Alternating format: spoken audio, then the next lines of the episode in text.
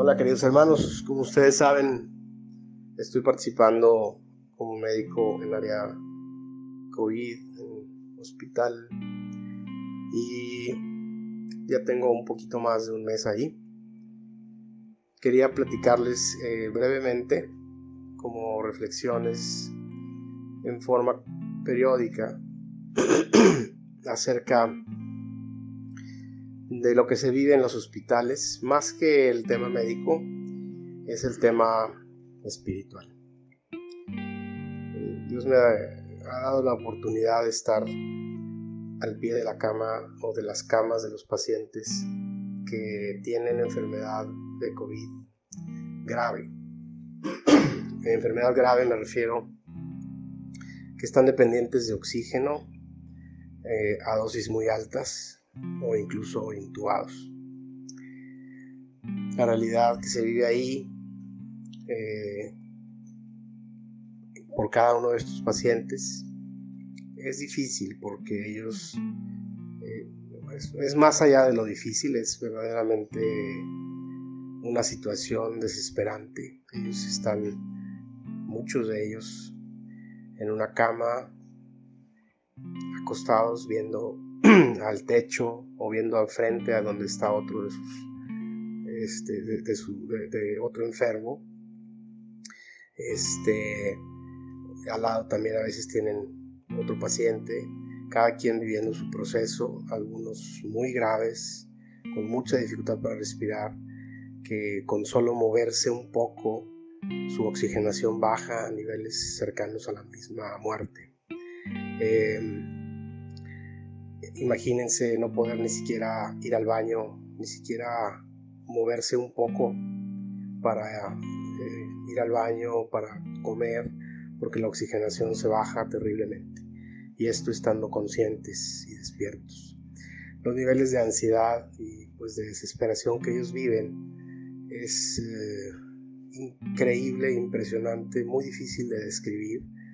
Eh, y en medio de esto Dios me ha dado la oportunidad de estar con ellos, darles palabras de esperanza, orar por algunos de ellos, platicar con ellos acerca de sus familias, de, cualquier otra cosa para distraerlos. Y también a través de otras iniciativas que algunos hermanos también se han sumado a ellas y algunas otras personas de la sociedad civil con eh, libros, algunos libros de la palabra de Dios, otros libros normales, comunes, como selecciones y revistas.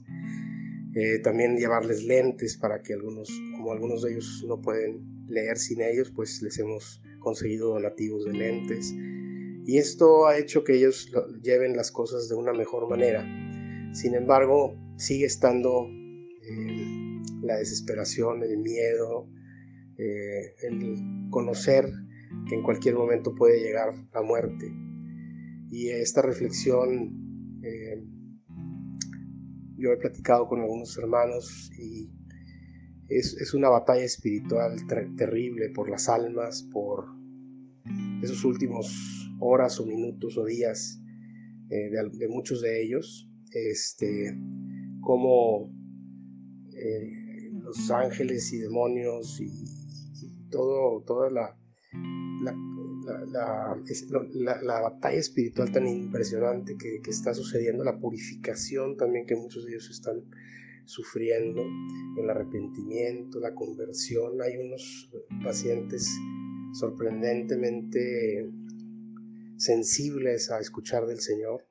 Les pusimos, aparte de ciertas predicaciones que hemos podido darles, les pusimos también por iniciativa junto con otros hermanos eh, unos aparatitos de música con cantos, con algunas prédicas y muchos de ellos verdaderamente lo agradecen porque están bien sensibles a lo que Dios quiera decirles y, a voltear su mirada hacia Él.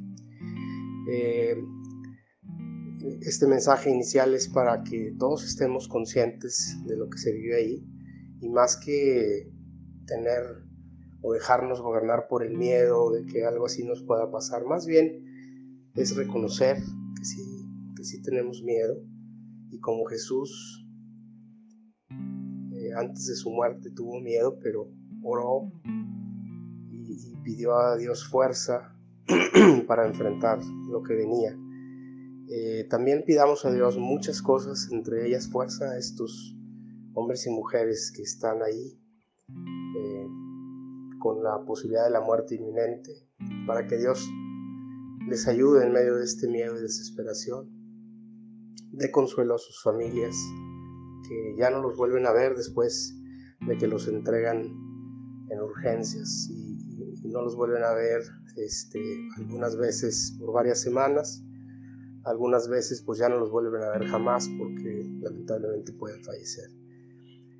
La oración que sea por esto, para que ellos sean fortalecidos y también para que Dios nos ayude a nosotros a día a día tener esta conciencia de que estamos como peregrinos en este mundo y que en cualquier momento Dios nos puede llamar a su presencia y que ojalá podamos estar preparados con todos nuestros pecados, defectos, manchas, debilidades que Dios conoce, que podamos voltear nuestra mirada en cada minuto sabiendo que así como ellos, todos nosotros Dios en cualquier momento nos puede llamar a su presencia.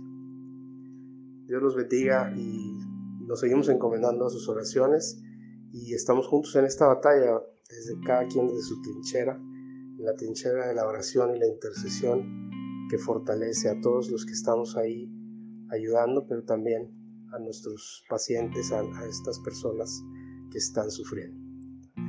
Bendiciones.